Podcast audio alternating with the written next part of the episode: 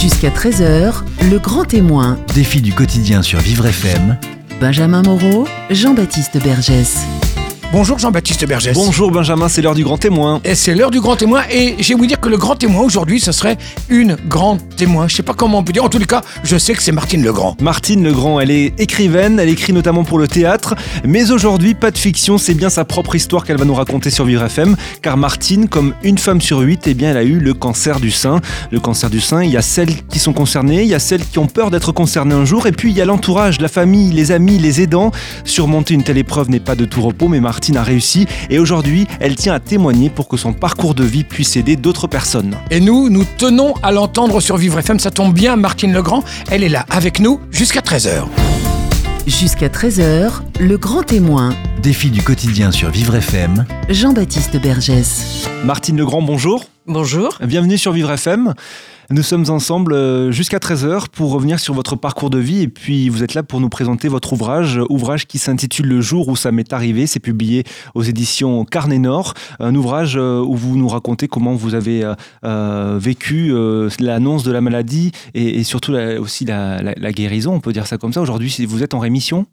Oui, voilà, rémission, ça ne veut pas tout à fait dire guérison. Je crois qu'il faut attendre 5 ans dans le, dans le protocole médical pour vraiment dire qu'on est guéri. Euh, moi, je me considère comme guéri. Je ne sais même pas si je me suis considérée vraiment comme malade et c'est peut-être ce qui m'a aidé. Mais euh, voilà, je, je pense que je vais bien. J'ai un rendez-vous prochainement et j'en saurai plus.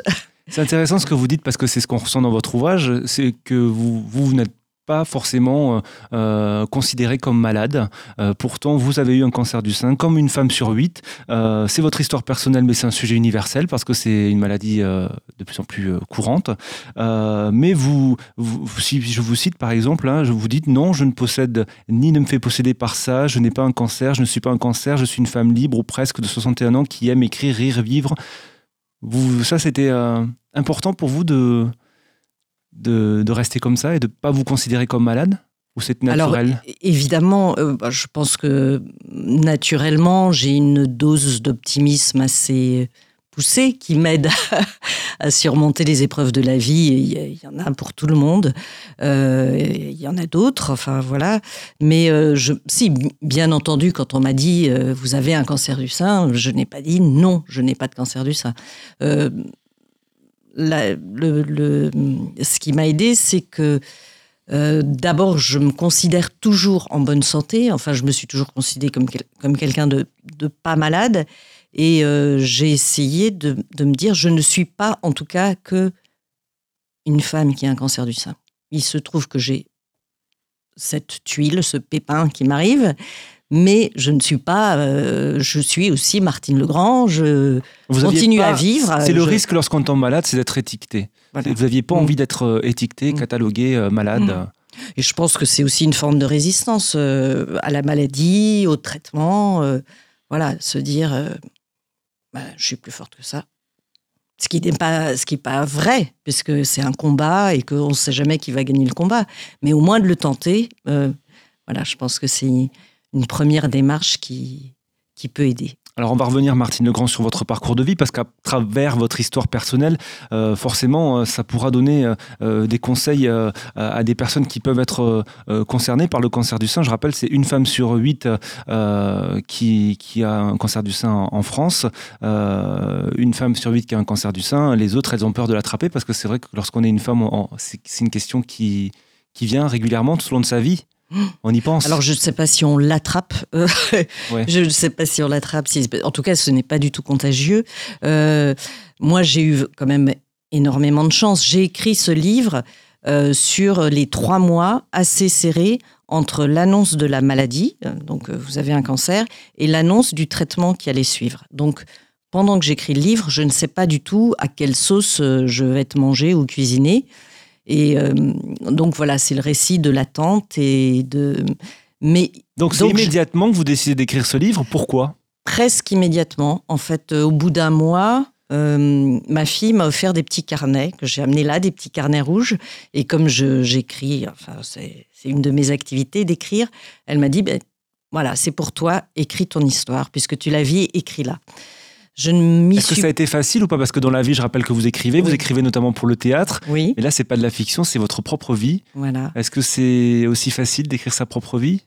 Ça n'a pas été très difficile parce que euh, j'avais vraiment une galerie de personnages devant moi et des situations assez rocambolesques qui peuvent vraiment rappeler beaucoup le théâtre, justement, et puis des rebondissements, des... des Vous parlez, c'est-à-dire les médecins, les soignants les, médecins, les soignants, ce qui m'est arrivé, des annonces, des fausses annonces, des, des hauts, des bas. Euh, j'étais quand même... Euh, enfin chahuté par pas mal de assez par, par pas mal de mouvements. Oui, vous avez quelque chose de un cancer. Oui, mais non, il n'est pas grave. Mais si, c'est très embêtant.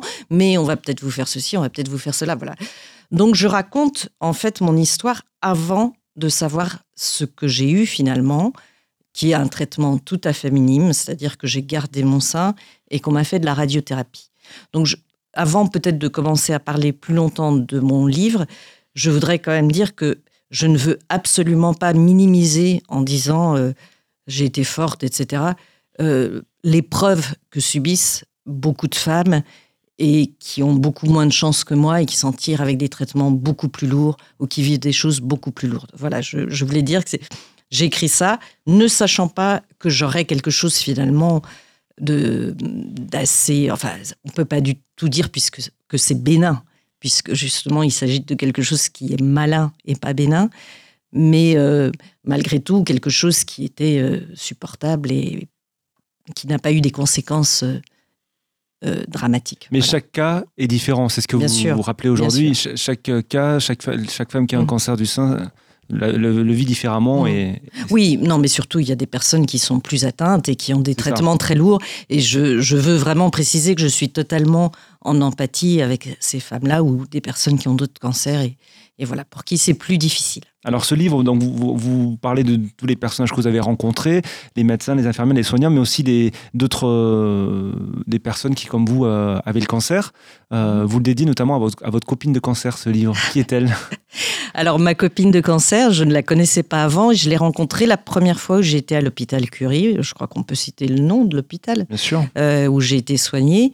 Donc c'était mon premier rendez-vous là-bas. Je savais déjà que j'avais un cancer, mais j'avais mon premier rendez-vous avec ma chirurgienne, que j'appelle aussi ma chirurgienne, pour ne pas donner de, nom précis. Et euh, je vois cette femme qui attend à côté de moi et qui est un peu dans, les mêmes angoisses que moi. Et au lieu de rester chacune de notre côté à nous morfondre, on a commencé à échanger. Euh, à parler bien sûr un petit peu de, ce qui nous arrivait, mais aussi après on a commencé à parler de nos enfants, de voilà échanger sur les choses de la vie. Et puis on s'est retrouvés à plusieurs étapes de, nos parcours. Et, euh, et puis on a continué à s'envoyer des textos, à s'encourager l'une l'autre. Voilà, c'est elle, ma copine de cancer, qui a lu le livre. Et qui l'a trouvé ah ben, je crois un retour, j'imagine. Ah ben, je crois que ça l'a beaucoup ému. Elle m'a dit qu'elle l'avait lu euh, dans la rue, d'une traite. Alors, je lui ai dit, j'espère que tu t'es pas cogné contre un poteau. Mais voilà, elle l'a lu en marchant, elle ne pouvait pas s'arrêter de le lire. C'est important, Martine Legrand, de pouvoir échanger comme ça avec euh, d'autres personnes concernées lorsqu'on est malade, parce que euh, on tombe malade du jour au lendemain, ça mm. peut nous arriver à tous. On n'est pas, on n'est pas préparé. Mm. Est-ce que le fait d'échanger comme ça avec d'autres personnes je crois que ça dépend vraiment des, personnes, parce que ça dépend de notre tempérament, de notre, de notre façon de, de réagir. Euh, moi, ça m'a fait beaucoup de bien d'échanger avec cette femme, justement, ma copine de cancer. Euh, quelquefois, moi, j'avais besoin aussi d'être un petit peu solitaire et de pas être. Les gens m'ont beaucoup entouré, mon entourage a été vraiment très proche. Et... Mais quelquefois, on a aussi besoin de d'être seul. Enfin, moi, c'est comme ça que je l'ai vécu. Je ne mhm. dis pas du tout que c'est comme ça qu'il faut le vivre. Et pourquoi vous aviez besoin de cette solitude? Euh, Parce que c'était mon affaire et que j'avais affaire avec ça. Ce cancer, il n'est pas arrivé à, quelqu'un d'autre de ma famille, ni à, ni à quelqu'un d'autre de mes amis. Il m'est arrivé à moi. Et je crois qu'il n'y a que soi-même qui peut savoir ce qu'il faut faire, en quoi ça me concerne. Voilà.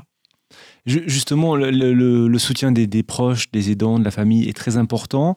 Euh, et parfois, euh, on peut être maladroit. Euh, lorsqu'on est aidant de personnes qui ont le cancer, notamment vous dans votre livre. alors je ne sais plus qui vous a dit ça exactement, mais on vous disait que vous aviez de la chance d'avoir un petit cancer. ça, c'est des c'est des phrases qui peuvent vous choquer en tant que malade? Bah, qui sont dites avec beaucoup de bienveillance et que je comprends très bien parce que j'ai pu, moi, dire, c'est ce que je dis aussi dans le livre, j'ai pu dire les mêmes choses quand, parce qu'on est très maladroit quand on apprend ou euh, quelque chose qui arrive à un proche, on ne sait pas forcément comment réagir. Et comment vous les recevez, vous, quand vous êtes concerné bah, écoutez, moi, je crois que ça m'a fait plutôt rire. Ah, ça vous a fait rire, non, mais Non, ça m'a fait plutôt rire, mais euh, voilà, il faut se préserver aussi de trop de réactions euh, dans ce genre-là. Il faut les écouter, puis après, euh, savoir que c'est parce que c'est très difficile de, de, parler de ça. Et c'est très difficile pour l'entourage de, de, vivre aussi euh, et de, de, faire face à la maladie d'un proche, parce que c'est vrai que le, mot cancer, ça fait peur. encore aujourd'hui, beaucoup. Mmh, mmh. Bien sûr, bien sûr. Bah, ça m'a fait peur à moi en premier, ça c'est certain. C'est pas, c'est vraiment pas quelque chose d'anodin. Euh, même si euh, j'ai vraiment dans mon entourage malheureusement connu beaucoup de gens qui ont eu cette maladie, mais des gens qui, qui sont partis de cette maladie, je crois que malgré tout, on ne sait pas très bien ce que c'est. On n'a pas appris euh, à l'école, on ne vous a pas appris ce que c'est un cancer, comment ça se développe. On n'est pas nous-mêmes ni médecin, ni soignant. Enfin, je, ne le suis pas, il y, a, bien sûr des gens qui le sont. Et on ne vous explique pas euh, exactement ce que c'est. Donc euh, voilà, on vous donne des termes, cancer, et puis euh, cancer attendez, il faudrait que je consulte mon livre, je sais. On va revenir euh, sur tous ces termes en deuxième partie d'émission. Martine Legrand reviendra aussi sur, sur votre parcours euh, de vie, sur, sur les mhm. débuts. Euh, juste avant de terminer cette partie, ce livre, vous l'avez voulu quand même joyeux. Il y a plein d'humour tout au long de, de, de, vos mots. Ça, c'était important pour vous. J'ai cette phrase notamment qui dit Le côté pratique d'avoir un cancer l'été, c'est qu'on n'a pas de pull ou de sous-pull à enlever. Vous trouvez toujours les choses pour, pour, pour faire rire pour, en, pour, tourner dans la dérision, en tout cas. Oui, alors je ne sais pas si c'est vraiment de la dérision, mais c'est en tout cas c'est pour me faire rire moi-même déjà, parce qu'il y a beaucoup de moments d'attente que je décris, parce qu'on attend, euh, voilà, j'ai attendu le verdict de, du cancer, après j'ai attendu le verdict du traitement, j'ai attendu l'opération, j'ai attendu à de très nombreux rendez-vous. Donc on attend, on attend, on attend. Et moi, j'étais en observation de tout ce que je pouvais regarder, sentir, et aussi des petites choses comiques qui pouvaient me, oui, me dérider un peu, tout de la, de le dérider que, ce, que de la dérision. Mais du coup, c'est peut-être un peu le message qu'on peut faire passer, c'est essayer de prendre du recul sur ce qui nous arrive lorsqu'on tombe malade, lorsqu'on nous annonce le, le pire, mmh. et des, pour surmonter l'épreuve. En tout cas, vous, ça a été votre, votre solution. Ça a été une solution et l'écriture aussi, on en parlera peut-être. L'écriture de ce livre qui s'intitule Le jour où ça m'est arrivé, c'est publié euh, au Carnet Nord. C'est votre histoire, mais c'est un sujet universel sur le cancer du sein, euh, cancer qui touche euh, une femme sur huit en France. Restez avec nous, Martine Legrand. On marque une courte pause et on revient juste après. Vivre FM, c'est vous, le grand témoin, Jean-Baptiste Bergès. Jusqu'à 13h, le grand témoin, défi du quotidien avec Martine Legrand. Vous venez nous présenter cet ouvrage qui s'intitule Le jour où ça m'est arrivé. C'est publié au Carnet Nord. l'histoire, votre histoire, hein, puisque c'est euh, l'histoire de, votre maladie. Vous avez eu le cancer du sein à 60 ans, comme euh, une femme sur huit en France. Une histoire personnelle au sujet euh, universel. en quoi c'était important pour vous de, raconter cette histoire? Alors, d'écrire, on l'a compris, c'était une sorte de, de thérapie, d'auto-thérapie. On sait que l'écriture, c'est une thérapie. en quoi c'était aussi important pour vous de faire partager votre histoire, Martine? Euh, je crois que cette histoire peut servir de témoignage, effectivement, euh, pour pas mal de femmes qui, vivent des situations semblables, euh, de femmes et d'hommes. Et je pense que, alors c'est peut-être très présomptueux de ma part de dire ça, mais je parle d'une maladie particulière qui est le cancer du sein. Ça pourrait être n'importe quel cancer, ça pourrait être même n'importe quelle maladie, je pense. et ça pourrait être ça pourrait être d'autres situations difficiles de la vie. Enfin, j'espère que ça peut s'appliquer plus largement qu'un qu'un problème euh, médical précis. C'est un témoignage qui peut mm. forcément euh, euh, s'apparenter à plusieurs difficultés, de, à plusieurs maladies, à mm. plusieurs difficultés. Alors vous avez parlé des hommes justement, c'est très intéressant parce que souvent on pense cancer du sein, on pense aux femmes. alors déjà, c'est très rare, mais certains hommes peuvent avoir le cancer du sein. Et puis surtout, j'imagine que les hommes aussi sont confrontés au cancer lorsque leur femme a un cancer. oui, tout à fait. Comment, comment réagir? Ça, c'est une difficulté je pense que c'est très difficile, effectivement, d'être dans l'entourage. Et d'autant plus si on est le, le, mari, le compagnon de la personne qui, qui a cette difficulté. Euh, oui, c'est toujours pareil. je pense que la difficulté. Vous avez pu du soutien, vous? Tout à fait, mais je pense que la difficulté, c'est d'être là sans non plus être trop là. Enfin, c'est difficile. Encore une fois, j'ai eu la chance de ne pas avoir de d'opérations lourdes ni de chimiothérapie qui, qui entraînent beaucoup de dérèglements euh, euh, dans la vie personnelle. Donc, euh, mon compagnon a été sans doute moins impacté par ma maladie que, que d'autres peuvent l'être. moi, j'ai eu besoin d'un, je le répète, mais moi j'ai eu besoin d'un combat assez solitaire et j'ai été à tous mes rendez-vous toute seule. Je me suis dit ce que je veux entendre. Je ne veux pas de parasites. Enfin, c'est pas que, que mes proches sont des parasites, mais c'est déjà tellement compliqué à entendre, à comprendre. J'ai besoin qu'on me le dise euh, les yeux dans les yeux et de l'entendre en son brut et qu'il n'y ait pas d'interférence. Voilà. C'était votre histoire. C'était mon histoire. Alors justement, revenons euh, avant l'annonce du cancer. Euh, vous avez 60 ans, c'est ça, à l'époque? Alors maintenant, un peu plus. oui, mais à l'époque, j'avais 61, je crois. Vous racontez-nous qui vous étiez avant l'annonce du, cancer. Vous travaillez Alors moi, je travaille, euh, j'écris, j'ai été comédienne, je travaille pour le théâtre, j'écris pour la radio, un peu pour, le, pour des dramatiques radiophoniques. Je travaille autour de l'écriture, j'anime beaucoup d'ateliers d'écriture. Donc voilà, j'étais en situation professionnelle plutôt en bonne santé. Enfin, vous, vous vous sentiez en bonne santé En très très bonne santé. J'ai quatre enfants qui... Euh, qui sont grands, mais qui à l'époque étaient encore euh, pas mal euh, chez moi. Et voilà, une vie, euh, une vie normale, enfin, l'état d'épreuve de la vie, mais là, tout se passait bien. En tout cas, physiquement, vous vous, sentiez, vous, vous sentiez bien Je me sentais très bien. Qu'est-ce qui vous pousse à consulter? Est-ce que vous avez des bah, symptômes? il faut savoir alors qu'il y y a des mammographies de contrôle qui sont proposées tous les deux ans qui sont même fortement conseillés tous les deux ans à partir, je crois, de l'âge de 50 ans. Ça, c'est euh, à vérifier. Donc, moi, je faisais mes mammos tous les deux ans. Et puis, depuis un an, on avait trouvé que j'avais des calcifications. Alors, moi, je ne savais même pas ce que c'était que des calcifications. Mais bon, on m'avait dit, du coup, il faut faire des, des un peu plus euh, rapprochés. J'en avais tous les six mois. Et donc là, c'était la dernière du cycle des, des mammos rapprochés. Donc j'y allais plutôt en confiance en me disant, bon, après celle-là, c'est bon. C'était un contrôle de routine. Quoi. Voilà, c'était un contrôle de routine, exactement. Les calcifications, c'est quoi? Alors du coup, les calcifications, euh, c'est des petites choses qui m'ont posé pas mal de problèmes parce que il y avait une petite tumeur, mais le reste, il y avait beaucoup, beaucoup de calcifications. Et quand on s'est aperçu que j'avais une tumeur euh, cancéreuse, on a voulu vérifier toutes les calcifications. Et j'en avais beaucoup, beaucoup. Et ça, c'est un, examen que je raconte au milieu du livre euh, qui, qui a été euh, assez pénible et, inattendu. C'est-à-dire? Vous le racontez peut-être? Euh, alors là, c'est un peu plus tard, hein. c'est bien après l'annonce, donc je sais que j'ai un cancer, j'ai déjà été à Curie, et on me dit qu'il va falloir vérifier non seulement le sein où, où j'ai le cancer, mais l'autre sein également, et qu'on va me faire une biopsie. Donc une biopsie, j'en ai déjà eu une, c'est pas bien méchant. Et je vais, pareil, à cet examen à Curie, euh, plutôt tranquille.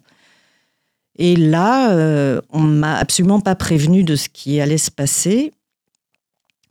Et euh, je vois, enfin, vous voulez que je raconte vraiment cet examen? Donc, j'entre dans une espèce de salle assez grande euh, un peu comme une salle d'opération, avec une table au milieu, en hauteur. On me demande de me déshabiller, on me met quand même une espèce de jaquette ouverte. Alors je ne sais pas pourquoi, parce qu'après, euh, je vais être vraiment nue. Je dois monter sur cette table, et dans la table, il y a un trou, et le sein euh, doit passer dans ce trou et pendre, voilà. Et en dessous, il y a trois soignantes une médecin et deux manipulatrices qui font tourner le sein et qui euh, euh, enfoncent dedans des seringues. Enfin, je ne sais pas parce que j'ai pas vu. J'entendais euh, des bruits bizarres. Et elles doivent repérer toutes les calcifications qui sont dans ce sein. Donc ça a duré, il faut pas bouger, absolument pas bouger d'un centimètre. La première, le premier sein, je crois que ça a duré une heure et demie, le deuxième, une heure et demie. Donc c'est un petit peu alors ça doit pas être douloureux, donc on a des. Et vous étiez préparé, on vous avait expliqué non, pas Parce du que là, comme pas ça, du tout. ça semble une situation cocasse, mais j'imagine que. Bah, sur le, oui, présent... euh, c'était quand même ça, ça a été assez pénible. Ça a été assez pénible. Je m'y attendais pas du tout. Et donc, en fait, euh, le but, c'est de vérifier qu'aucune de ces calcifications n'est cancéreuse. Voilà. Donc, on a fait ça pendant deux heures et demie, trois heures. Je suis ressortie de là, euh, corsetée, emmaillotée, complètement shootée, surtout. Et puis, euh, voilà, j'ai gardé les bandages pendant trois jours, je crois. Et au bout de trois jours, j'ai enlevé les bandages et je ressemblais à un, vrai sapin de Noël avec des boules partout. Alors, il s'agissait d'une petite boule au départ, mais là, j'avais vraiment des, des bleus, mais c'était effrayant, c'était vraiment totalement impressionnant. Et jusqu'au jour de mon opération, les hématomes, c'était donc des hématomes, n'ont pas diminué et m'ont fait craindre de ne pas pouvoir être opéré parce que, parce que ça empêchait de, de repérer le, la vraie petite tumeur. Et la, ça, c'est la procédure normale, du coup? Oui, alors après, je pense que moi, j'ai marqué beaucoup. Voilà. Euh, je pense qu'ils ont bien été cherchés puisque j'ai eu le compte rendu. On m'a enlevé 77 prélèvements, ce qui est beaucoup. Enfin, quand on reçoit le, on se dit mais du coup il me reste quand j'aurai plus mes hématomes, ben, j'aurai plus de sein. On m'a tout enlevé. Voilà. Enfin, c'est des choses qu'on quand on est patient, euh, on ne connaît pas et on ne sait pas. Si on vous explique pas, euh, ça paraît assez assez étrange, quoi. C'est effectivement peut-être cocasse dans le livre, mais sur le moment, c'est étrange. Et après, Et vous regrettez justement qu'on vous explique pas plus ce qui est en train de se passer? Bien sûr, bien sûr. J'aurais, j'aurais été quand même plus détendue. Après, les femmes qui étaient là le jour de cet examen étaient vraiment formidables, par contre. Elles m'encourageaient, elles m'ont dit vous, êtes très patiente, c'est formidable, vous n'avez pas bougé, vous n'êtes pas plein, rien du tout. Enfin, elles étaient, elles étaient très humaines. Mais ce que je regrette peut-être, c'est qu'en amont, on m'ait pas dit bah, il y en aura pour trois heures, ça, peut être un peu pénible. Voilà comment ça se passe. Euh, voilà. Alors ça, c'est une des anecdotes, si je peux l'appeler mm. comme ça, qu'on peut retrouver dans, votre ouvrage le, jour où ça m'est arrivé, publié au Carnet Nord. Euh, vous parlez aussi, euh, alors je ne sais pas si c'est ça a rapport avec cet événement, mais du docteur Zéro. qui, vous reçoit plusieurs fois. c'est un des personnages récurrents dans votre ouvrage. Qui est-il? Alors, il n'est pas, il n'est pas récurrent, il est au début, le docteur Zéro. C'est celui qui me fait la enfin, qui aurait dû me faire la première mammo euh, et qui est absent le jour où, je dois faire cet examen. Euh, donc, je fais ma mammo, on s'aperçoit qu'il y a quelque chose qui n'est pas très clair, on me le dit, mais ce n'est pas le docteur Zéro qui me le dit. Donc on me dit, il faut faire une biopsie, je retourne dans ce centre qui là n'est pas Curie, c'est un centre privé très chic et très cher. Et je viens pour ma biopsie. Et là, le docteur que j'appelle Zéro, en plein hall où, je, où il y a beaucoup de patients, des secrétaires, etc. Au moment où je signe mon chèque, le docteur Zéro s'approche de moi et dit Madame Legrand, je suis vraiment désolée de ne pas avoir été là l'autre jour, mais ne vous inquiétez pas, votre pronostic vital n'est pas en jeu. Et là, je reste muette deux minutes, je suis en train de faire mon chèque de quelques centaines d'euros. Et il me dit, mais oui, comme je vous l'ai dit au téléphone, parce qu'il m'avait quand même appelé. Euh, et là, il me dit pas du tout la même chose. Il me dit, alors vous, soit c'est rien, mais il faut quand même l'enlever, soit c'est début de quelque chose. Et voilà, vous aurez peut-être de la radiothérapie, peut-être de la chimiothérapie, mais voilà, ne vous inquiétez pas. En fait, ce cliché, entre parenthèses, qu'il n'avait pas fait, vous a sauvé la vie. Entre parenthèses, je vous ai sauvé la vie. Madame Legrand. Et là, je me suis vraiment sentie mal, c'est-à-dire que j'ai j'ai senti le sol se dérober sous mes pieds, littéralement. J'ai l'impression qu'il s'agit d'une farce un peu, c'est ça? Ah là là, je, je trouvais pas que c'était une farce. Là, euh, je transpirais à grosses gouttes. La secrétaire me regardait d'un air effaré parce que elle, elle a aussi pris ça assez violemment tout le monde entendait. Enfin, ça manquait un peu de, enfin, ça manquait de tact, ça c'est sûr. Ah, ça c'est sûr. Puis bon, même pas de secret médical. Enfin, en principe, on dit pas ces choses devant tout le monde. Bien sûr. Donc là, euh, il m'a dit bon bah écoutez, venez. Et enfin, il m'a pris dans un cabinet à part et il n'avait pas l'air très content que je que je ne sois pas contente, mais voilà. C'était le docteur Zéro. Vous l'avez appelé comme ça, docteur Zéro, dans, dans, votre ouvrage. Martine Legrand reste avec nous. Dans un instant, on continue de, de, parler de votre parcours de vie, de ce livre que vous venez nous présenter. Il s'intitule Le jour où ça m'est arrivé. C'est publié au Carnet Nord. Un fabuleux témoignage, euh, une histoire personnelle au sujet universel. À tout à l'heure. Vivre FM, c'est vous. Le grand témoin, Jean-Baptiste Bergès. Le grand témoin jusqu'à 13h sur Vivre FM avec Martine Legrand. Vous venez nous, nous présenter votre livre Le jour où ça m'est arrivé. C'est publié chez Carnet Nord. Vous avez eu euh, un cancer du sein à 60 ans, comme une femme sur huit, un sujet euh, universel, mais c'est votre histoire personnelle qui peut euh, apporter euh, de nombreuses, de nombreux, de nombreuses aides à, des gens qui sont concernés. ce livre, vous l'avez imaginé comment justement? Parce que c'est pas, il est complètement différent de tout ce qu'on peut faire sur le sujet. il y en a beaucoup sur le sujet. Quelle a été votre patte personnelle? D'abord, c'est vrai que le, livre a été impulsé par une de mes filles, comme je vous l'ai raconté, qui m'a offert des petits carnets pour l'écrire. J'ai mis un petit peu de temps à mettre dans l'écriture. Euh, j'ai dû attendre à peu près un mois. Et puis, j'étais tellement en attente euh, souvent dans, cet hôpital que j'ai quand même emmené les petits carnets avec moi et que j'ai commencé à écrire l'histoire à rebours. C'est-à-dire c'est à peu près au milieu des trois mois. J'ai commencé à écrire l'histoire de départ et puis voilà, petit à petit, j'ai rattrapé le temps. Et voilà, le début, c'est un flashback. Et puis après, j'écris en temps réel jusqu'à le... Et jusqu'à l'annonce du traitement que je vais avoir. Euh, je l'ai écrit un peu comme un feuilleton. C'est ce que j'allais vous demander, puisque vous écrivez dans la vie pour le mm. théâtre. Est-ce que vous l'avez imaginé comme une pièce ou un scénario? Une pièce, non, parce que c'est pas écrit théâtre, théâtralement. Il pourrait y avoir une adaptation théâtrale. Euh, il y a beaucoup de personnages hauts en couleur qui seraient vraiment des, sacrés personnages. Euh, non, je l'écris plutôt comme un feuilleton. Euh, il y a 13 épisodes. Et voilà, à chaque fois des rebondissements, on commence à connaître le les personnages, le personnage principal, et voilà. C'est ça qui vous différencie. C'est pas un simple témoignage, c'est vraiment euh, euh, comme une fiction avec euh, beaucoup de, de, de, péripéties et, d'événements rocambolesques. On en a parlé un petit peu en, deuxième partie d'émission. vous l'avez dit, vous avez beaucoup attendu pendant cette période. Il y a eu l'attente du cancer, l'attente du traitement, mmh. parce que à chaque fois c'est un traitement différent aussi par rapport à la différence de cancer. Bien sûr. Vous, dans votre cas, quel a été le, traitement du coup? Alors, le traitement, ça a été de la radiothérapie. J'ai eu, enfin, j'ai eu une opération, donc on a enlevé la partie concernée. Et puis après, euh, quelques mois après, j'ai eu de la radiothérapie. Et pour l'instant, je touche du bois, c'est tout. D'accord. Donc il y a un passage justement euh, dans votre livre par rapport à votre chirurgienne, c'est à cette période-là Là, non, c'est encore dans l'attente. C'est ah, la, première fois, c'est, la première fois que je la, je la vois. Alors, vous, vous, nous avez proposé de lire un, extrait de votre ouvrage pour euh, justement euh, donner envie aux, auditeurs de, lire ce livre. Il s'intitule Le jour où ça m'est arrivé. Euh, vous avez la parole, Martine Legrand. Voilà, donc pour résumer brièvement, c'est la première fois que je vois ma chirurgienne. Elle, elle a regardé mes seins et elle m'a dit, ben oui, voilà, il est peut-être possible euh, qu'on soit obligé de vous enlever le sein.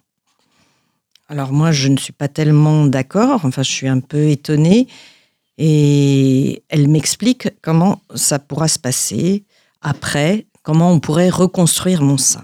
Ma chirurgienne reprend sur un ton doctoral. Quelquefois, on pioche dans le ventre, mais chez vous, ce ne sera pas possible. Donc, quand on reconstruit sur le champ, on pratique une greffe. Quelques mois plus tard, et à intervalles réguliers, vous devez revenir pour qu'on gonfle le sein opéré jusqu'à ce qu'il rattrape le volume de l'autre. Ensuite, il faut vous refaire l'aréole et enfin le mamelon. Au bout du compte, sachez-le, vous ne retrouverez jamais votre sein d'avant. Voilà, Madame Legrand, je crois qu'on s'est tout dit. On va vous donner rendez-vous pour une biopsie de votre sein droit et puis un autre rendez-vous avec moi pour les résultats. À bientôt, Madame Legrand. La secrétaire a tout noté, tout tapé elle me regarde en coin. J'ai nettement moins envie de rire. Je veux dire encore mais, mais je le garde dans ma tête. Je les salue toutes les deux et sors. Ma copine de cancer me guette à sa place. Alors, dix minutes la consultation, j'ai chronométré, c'est pas long? Tu as posé des questions? Voilà un extrait de, votre ouvrage, Martine Legrand, Le jour où, ça m'est arrivé. C'est publié aux éditions Carnet Nord. Alors, on, voit, euh, voilà, un petit peu, là, c'est violent, assez, hein, euh, cette, ce rendez-vous euh, très bref avec la chirurgienne. justement, c'est important de, soulever cette question. C'est lorsqu'on est malade, on a peur parfois de poser des questions. Euh, mais est-ce que, d'après cet extrait, je, vois qu'on vous laisse même pas le temps de poser des questions. On ne me laisse pas le temps. Alors, euh, le temps est évidemment euh, important parce que si on avait plus de temps, on, aurait plus le temps de poser des questions. Mais je crois que c'est pas seulement une question de temps et je sais qu'il y a des impératifs à l'hôpital qui sont terribles et que les médecins n'ont pas forcément le choix et qu'ils, malheureusement pour eux, ils sont obligés d'être limités à des rendez-vous très brefs. Mais je, j'ai rencontré aussi des gens formidables et ça je veux le souligner. Le préciser, évidemment. Parce que vraiment, bon, je, je, raconte ce qui ne va pas, mais je raconte aussi dans mon livre ce qui va. J'ai rencontré des infirmières formidables, il y a des médecins formidables, il y a un quelqu'un qui m'a juste avant l'opération a été obligé de me faire une injection dans le sein. c'est quand même quelque chose de pas très agréable et qui a réussi à me faire rire, mais vraiment à me faire rire et à d'une humanité incroyable en cinq minutes. Donc, je veux dire, en cinq minutes, il y a des choses qui peuvent passer, des sourires, ne pas être seulement un numéro, ne pas être seulement un morceau de chair, mais être une personne, voilà, avec qui on discute et même si les nouvelles sont pas formidables. Évidemment, cela vous les vous les oubliez pas dans, dans votre ouvrage. Pas du tout. Parce que c'est des rencontres qui vous marqueront à vie, j'imagine. Bien sûr, bien sûr. Et je garde plutôt les meilleures dans. Alors, elles sont toutes dans le livre, mais je garde les meilleures euh, dans ma tête. Il y a un passage dans, le livre, euh, lors de la biopsie, justement, vous dites, euh, vous avez cette phrase, c'est un peu Castorama ici, et, euh, mhm. vous dites que vous êtes acclamé un peu comme si vous avez gagné le Tour de France. Mhm. C'est-à-dire c'était quoi? Bah, C'est-à-dire que c'était l'extrait que je vous ai raconté tout, à l'heure de cet examen très pénible et très long. Donc c'était compliqué, elle ne trouvait pas les bons diamètres, elle cherchait dans les tiroirs où il y aurait un, instrument qui conviendrait ah, mais cinq, qui devait être un peu bizarre, j'en sais rien. Il y avait des tas de bruits bizarres. Donc, euh, quand je les entendais chercher dans les tiroirs, je leur ai dit que c'était un peu comme Castorama et ça les a fait rire. Donc voilà, ça a détendu un petit peu l'atmosphère qui devait être euh, lourde aussi pour, euh, pour ces femmes obligées de faire cet examen pas très agréable, elles le savent bien. Et donc elles m'ont aussi encouragée parce que effectivement c'était difficile et pénible et elles m'ont encouragé à, tenir, euh, à tenir. Après l'opération, ça a été long pour euh, reprendre vos activités? Non, non, non, pas du tout. Euh, j'ai même été sans doute un peu rapide parce que dès le lendemain, j'ai fait une randonnée. Ah bon? Vous marchez? Oui, j'aime bien marcher. Et, et, voilà, non, non, ça a été assez rapide. Après, je pense que c'est quelque chose qui m'a marqué longtemps. Et puis après, je suis retournée avoir ce traitement de radiothérapie qui, dont je parle pas du tout dans le livre, qui n'est pas un traitement euh, difficile, mais on retourne à l'hôpital, on voit là dans le service, je voyais beaucoup d'enfants qui étaient en traitement et ça c'est voilà, c'est quand même quelque chose de difficile à, à voir, à supporter. Comme l'écriture, la marche, ça peut être une thérapie? Tout à fait, tout à fait, oui, oui. On, le dit beaucoup chez vous? Oui, bah, moi j'adore marcher et quand il y a des soucis, euh, je pense que quand on est en, marche, en mouvement, euh, on a la tête ailleurs. voilà, des soucis euh, s'envolent. Martine Legrand, je vous propose de, nous lire un, nouvel extrait, euh, un extrait de votre ouvrage Le jour où, ça m'est arrivé. C'est publié au Carnet Nord. C'est votre histoire, votre histoire personnelle, mais c'est un sujet universel. Quel extrait vous souhaitez nous, nous lire? Alors, je vais lire vraiment la fin, euh, qui s'appelle Ceci n'est pas un épilogue et la fin de, ce chapitre. Pourquoi vous avez choisi ce, pourquoi, pourquoi cet extrait? Parce que je l'aime bien, je le trouve euh, justement, je parle moins de l'hôpital, je parle moins de... Euh, je, je, m'évade un peu dans cet extrait. Je voudrais, alors comme j'ai le livre sous les yeux, je voudrais quand même signaler que juste en face, il y a un dessin et le livre est ponctué de six dessins qui ont été faits par ma fille. D'accord. voilà, et qui me représentent. Euh, là, c'est un dessin, on me voit de dos, euh, en maillot de bain, avec euh, écrit torse nu, bien, torse nu, et on voit bientôt de retour sur vos plages. Ma fille m'avait fait ce petit dessin le jour de mon opération et me l'avait laissé sur la table à la manger. on vous écoute, Martine Legrand, pour cet extrait. Ce soir, je regarde en transparence de ma fenêtre la mammographie du début de l'été jamais expliquée ni commentée. L'image est fascinante. Une demi-sphère bien pleine, une boule de cristal striée de filaments laiteux, de nuages vaporeux, de formes inconnues, étranges. Un rayon de lumière éclaire un arc du contour. Le sein semble flotter dans l'espace et le temps, et pourfendre en avançant l'immensité sombre. Mes mots serrés ont rempli à bord les carnets rouges avant de s'étaler sur d'autres supports. Écriture de mes péripéties, cette mammographie a renvoyé dans leurs cordes la maladie, les doutes, les questions sans réponse, et dit que la vie est là aujourd'hui. Je me sens sereine. Voilà, c'était le lundi 26 septembre 2016. Un extrait de votre ouvrage Martine Legrand, Le jour où ça m'est arrivé, euh, publié au Carnet Nord. Hein, on l'a vu, c'est un texte euh, très poétique. Euh, vous passerez un, bon moment, malgré la, difficulté du sujet, mais un sujet qui, concerne de nombreuses femmes. justement, si, le dernier mot de la fin, Martine Legrand, pour, pour ces personnes qui sont concernées actuellement par la maladie, qu'est-ce que vous aimeriez leur dire? Euh, évidemment, euh, je voudrais leur souhaiter beaucoup de courage parce qu'il en faut. Je crois que c'est à chacune de réagir. Euh, il n'y a pas de, recette miracle.